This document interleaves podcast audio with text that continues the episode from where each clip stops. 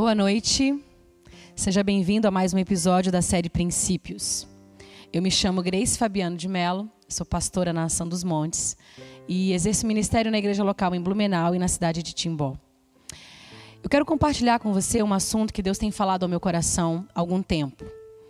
E eu entendo que isso é um princípio no reino. E quando nós entendemos princípios e colocamos princípios em prática, nós, na verdade, nós destravamos algumas chaves, abrimos algumas portas nas nossas vidas. E o tema desses próximos episódios chama-se Mordomia no Reino de Deus. Eu não sei se você sabe o que significa mordomia no reino, ou até mesmo simplesmente a palavra mordomia. Talvez quando você escute a palavra pela primeira vez, isso te dê uma conotação errada, porque no Brasil existem algumas expressões para mordomia, como uma regalia, benefício ou conforto que você pode desfrutar sem que se tenha que depender qualquer esforço. Você já ouviu alguma vez alguém te dizendo: Nossa, mas que mordomia, hein? Ah, você não merece todas essas mordomias. Isso te remete ao quê? A algo que você está recebendo, a uma posição de conforto. Mas esse não é o principal significado dessa palavra, mordomia. O que é, afinal de contas, então, mordomia? A palavra mordomia ela vem de mordomo. E o que é o mordomo? Segundo o dicionário Michaelis, mordomo é uma função ou trabalho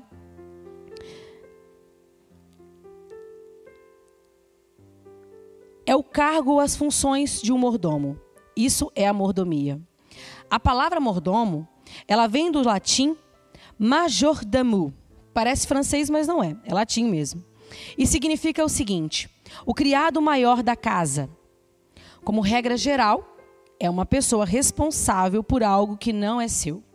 É encarregado ou responsável por bens de alguém que tenha muitas posses ou pela casa de alguém com muitos recursos, um administrador. Sabe aquelas pessoas muito ricas, com muito dinheiro, que não dão conta de cuidar de tudo que tem? Elas contratam uma pessoa para ser responsável pela casa, pelos funcionários, pelos bens. Alguém que elas confiam, então elas deixam essa pessoa encarregada de tudo que elas têm é um administrador. Um mordomo é um administrador. Tem muito mordomo, muito de exemplos de mordomos na Bíblia. Nós podemos ver isso no Antigo Testamento, nós podemos ver isso no Novo Testamento. Mas o que significa mordomia no reino de Deus? Mordomia no reino significa dizer todo o serviço que nós realizamos para Deus. Porque afinal de contas, Deus, ele é o nosso Senhor. Ele é um homem de muitas posses, de muitos recursos, e ele escolheu nos entregar a administração desses bens. Como seus filhos, nós somos herdeiros dele.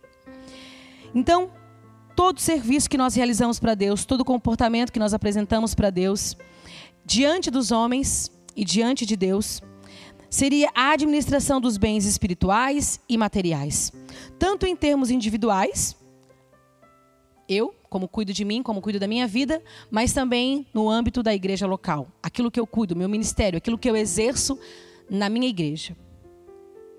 Mordomo, a palavra mordomo, ela também pode significar um dispenseiro. Eu quero ler com você um texto que está em 1 Pedro 4,10.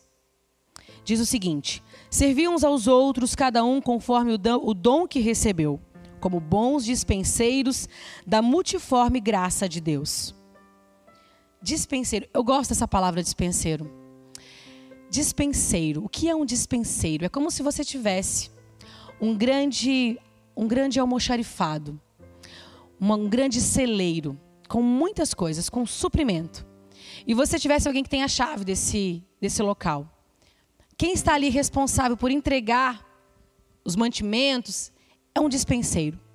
Ele tem a chave, ele tem a capacidade, ele tem a autoridade, a função de distribuir aquilo que está guardado nesse celeiro. Nós seríamos os dispenseiros de Deus. Então, lendo de novo o texto. Servir uns aos outros, cada um conforme o dom que recebeu, como bons dispenseiros do quê? Da multiforme graça de Deus. Como dispenseiros, você e eu, nós temos acesso aos tesouros do rei. E nós podemos distribuí-los da melhor forma, da forma que nós entendemos que agrada ao nosso Senhor. Você tem a chave dos celeiros de provisão, assim como José no Egito tinha a chave dos celeiros quando eles enfrentaram aqueles sete anos de fome. Como mordomo e dispenseiros do reino de Deus, você não serve aos seus próprios interesses, mas você, você não pode simplesmente chegar nesse celeiro e falar: ah, eu agora eu quero, eu entendo pela minha cabeça, por aquilo que é bom para mim, que eu devo dar mais para essa pessoa e menos para essa pessoa. Não. Como dispenseiro de Deus, você não está servindo aos seus próprios interesses. Como dispenseiro de Deus, você está servindo aos interesses do seu Senhor, do seu Rei. Além disso, requer-se dos dispenseiros que cada um se ache fiel. 1 Coríntios 4, 2. Então, essa foi a definição de mordomo essa foi a definição de mordomo. É isso que um mordomo faz, é isso que o um mordomo é. Agora, qual é o propósito de um mordomo? Por que, que a função dele é importante? Eu e você, nós precisamos entender que quando nós somos criados, nós, fomos, nós não fomos criados apenas como mais uma parte da criação. Nós somos chamados para reinar. Desde o início. Quando você abre Gênesis, você lê o seguinte, Gênesis 2,15. O Senhor Deus colocou o homem no jardim do Éden para cuidar dele e cultivá-lo. E lá em Apocalipse, você lê em 5:10, e nos fizeste reis e sacerdotes para o nosso Deus, e nós reinaremos sobre a terra. Nós fomos chamados para reinar. Nós não somos coadjuvantes na história da humanidade. Não, nós somos coparticipantes da glória de Deus. Nós somos coerdeiros em Cristo. O Senhor nos chamou para nós termos relacionamento, intimidade com Ele, mas também porque Ele queria tocar a terra e governar através das nossas vidas. Adão foi o primeiro mordomo. Ele era responsável por cuidar, guardar e cultivar o jardim. É importante nós compreendermos que, quando Deus criou o homem, Ele deu algo especial ao homem que ele não tinha dado a nenhuma das, das outras criações, das outras criaturas. Ele fez o homem segundo a sua imagem e a sua semelhança. Ele dotou o homem com capacidade para cuidar de tudo aquilo que ele tinha criado, o jardim. Desde o início, Deus ele confiou algo precioso ao homem. É importante ressaltar que Adão, ele é livre. Adão não era um escravo. Ele era livre. Ele não tinha, ele não era obrigado a trabalhar, ele tinha o livre-arbítrio. Essa mordomia ela era prazerosa. Adão desfrutava daquilo que cuidava e tinha amizade do seu Senhor. Bem, nós conhecemos a história. O primeiro homem falhou, desobedeceu, foi expulso do jardim. O pecado ele limitou o homem em muitas maneiras e de vários aspectos. Ele passa a morrer a cada dia, seus dias sobre a terra eles passam a ser limitados. O homem se torna escravo então do pecado. Além disso, o homem ele tem as suas faculdades mentais e emocionais limitadas. E agora, a responsabilidade sobre a terra não era mais um privilégio, e sim uma necessidade. Ou trabalha ou não come.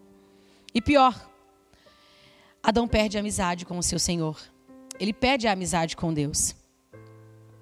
Triste. Triste é o tempo que nós vivemos, vivemos afastados do Senhor, longe do Senhor, sem termos intimidade e relacionamento com Ele. E foi isso que Adão experimentou, foi isso que a humanidade provou, até que Jesus, ele veio sobre a terra para nos redimir.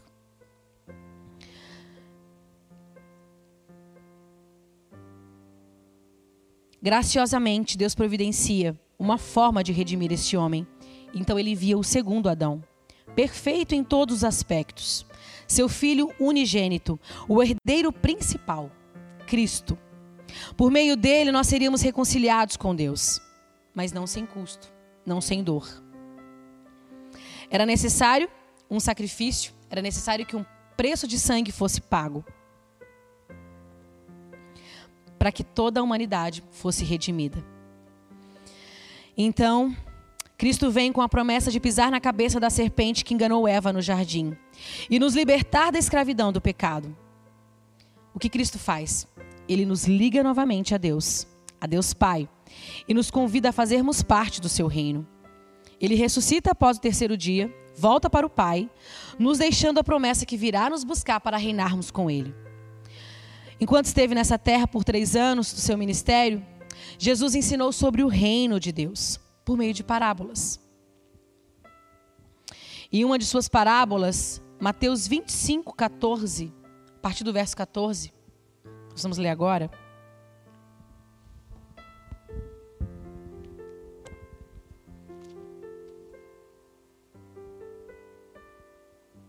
Ele fala sobre a parábola dos talentos. 25, do 14 ao 28. E também será como um homem que, ao sair de viagem, chamou, chamou seus servos e confiou-lhes os seus bens. A um deu cinco talentos, a outro dois, a outro um, e cada um de acordo com a sua capacidade. Em seguida partiu de viagem.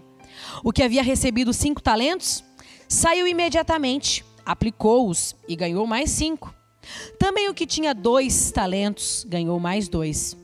Mas o que tinha recebido um talento saiu, cavou um buraco no chão e escondeu o dinheiro do seu senhor.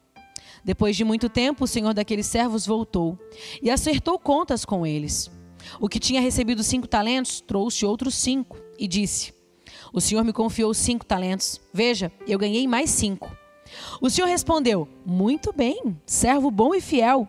Você foi fiel no pouco e eu porei sobre muito. Venha e participe da alegria do seu senhor. Veio também o que tinha recebido dois talentos e disse: O senhor me confiou dois talentos. Veja, eu ganhei mais dois. O senhor respondeu: Muito bem, servo bom e fiel. Você foi fiel ao pouco e eu porei sobre o muito. Venha e participe da alegria do seu senhor. Por fim, veio que tinha recebido um talento e disse: Eu sabia que o Senhor é um homem severo, que colhe onde não plantou e junta onde não semeou. Por isso eu tive medo.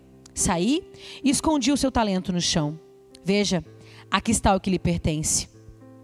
O Senhor respondeu: Servo mau e negligente, você sabia que eu colho onde não plantei e junto onde não semeei. Então, você deveria ter confiado meu dinheiro aos banqueiros para que quando eu voltasse o recebesse de volta com juros.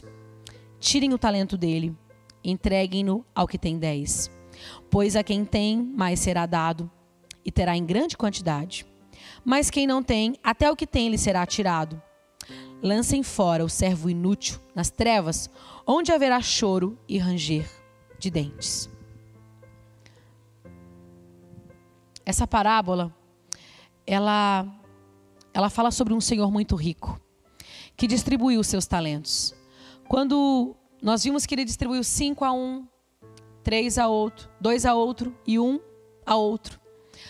Você pode olhar para aquele que recebeu e um, nossa, mas ele recebeu tão pouco. Na verdade, um talento, ele, ele é, é uma moeda grega e ela, ela representava é, o salário de quase 15 anos de um, de um trabalhador. Não era pouco. Era muito dinheiro.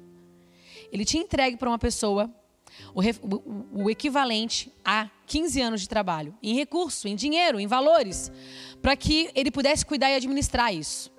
Então, depois de um tempo, ele voltou. Ele distribuiu segundo a capacidade de cada um. E depois de um tempo, ele voltou para tomar conta com esses servos. Cada um desses servos, eles eram como mordomos desse senhor. E quando esse senhor veio para prestar conta, tiveram que se apresentar diante dele e justificar se tinham ganho alguma coisa ou não. Essa parábola, ela representa o reino de Deus.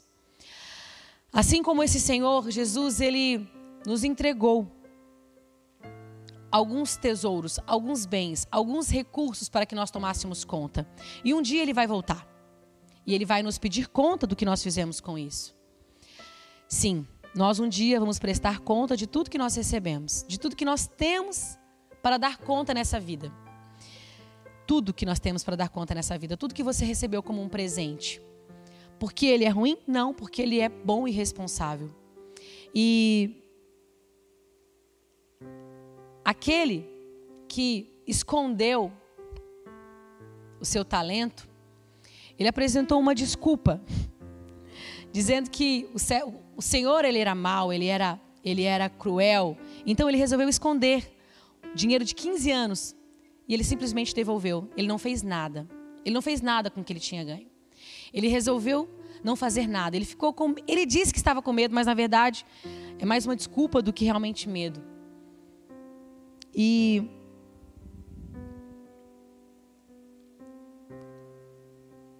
nós, como mordomos do que Deus tem nos dado, todos nós temos recebido alguma porção. Talvez você hoje fale assim: Poxa vida, eu não recebi nenhum ministério, eu não tenho nenhum dom para exercer, eu não faço nada na igreja. Mordomia sobre o quê? Sobre o que exatamente eu governo? Sobre o que exatamente eu fui chamado a administrar e a cuidar? Olha, eu tenho para dizer para você que talvez você vai se assustar com tanto de coisa que você recebeu para dar conta. E talvez você seja aquele que tenha recebido apenas um, que não é pouco. 15 anos de trabalho. Coisa boa, se eu tivesse 15 anos de salário na minha conta agora. Mas o que, que você está fazendo? O que, que você está fazendo? Está achando que é, está comparando com aquele que recebeu cinco e resolveu não fazer nada porque está achando que é pouco? Nós, depois que houve a queda, o ser, o ser humano, ele, o pecado ele bagunçou o homem. Ele fez muita bagunça no homem. Ele bagunçou os nossos sentidos, ele bagunçou o nosso senso de responsabilidade. E para falar a verdade, quando a gente fala de responsabilidade, nós não gostamos dessa palavra. Por isso que muitas vezes até falar, poxa vida, mordomia, administração, não é uma coisa muito que eu quero ouvir. Não quero muito aprender sobre esse assunto. Porque a verdade é que nós não gostamos de prestar conta, nós não gostamos de responsabilidades. Se alguém chegar para você, olha, tem uma responsabilidade, um encargo para você. A primeira coisa que a gente fala, hum, será que tem como ser outra pessoa ficar responsável por isso? Dificilmente nós nos prontificamos a ser responsáveis por algo, porque a natureza caída nos fez isso. Medo de ter responsabilidade, medo de errar, medo de ser responsável, encarregado de alguma coisa. Mas, querendo ou não, eu e você, nós somos mordomos. E Deus nos entregou alguns tesouros, alguns recursos. Ninguém ficou sem receber um nenhum dos talentos. Se você olhar nessa parábola, não teve nenhum servo que não recebeu nenhum talento. O que menos recebeu, recebeu um talento. Então, pelo menos um talento, pelo menos uma porção de responsabilidade você recebeu. Eu quero fazer um desafio com você. Eu quero que você escreva num papel as suas três maiores queixas. As três maiores queixas da sua vida. Sim. É muito? Não, você só três. Porque se você colocar muito, você vai fazer uma lista, vai colocar coisa que realmente não precisa ali. As três maiores queixas da sua vida você vai colocar num papel. Você vai escrever. O que, o que é a coisa que você mais reclama? Talvez você precise perguntar isso para alguém. Você escreve e depois você pergunta. Se você é casado, pergunta para seu marido ou para sua família. Não, realmente, são as coisas que você mais reclama. Talvez você reclame, sei lá, do seu peso, da falta de dinheiro na tua casa. Talvez você reclame de alguma coisa que está estragada na tua casa. O que, que é que você mais reclama? Alguma coisa no seu corpo? Falta de tempo? Você vai escrever três das coisas que você mais reclama. E no próximo episódio, eu vou trazer solução para o seu problema. Não é promessa de político, é verdade. Só que nós vamos fazer um compromisso.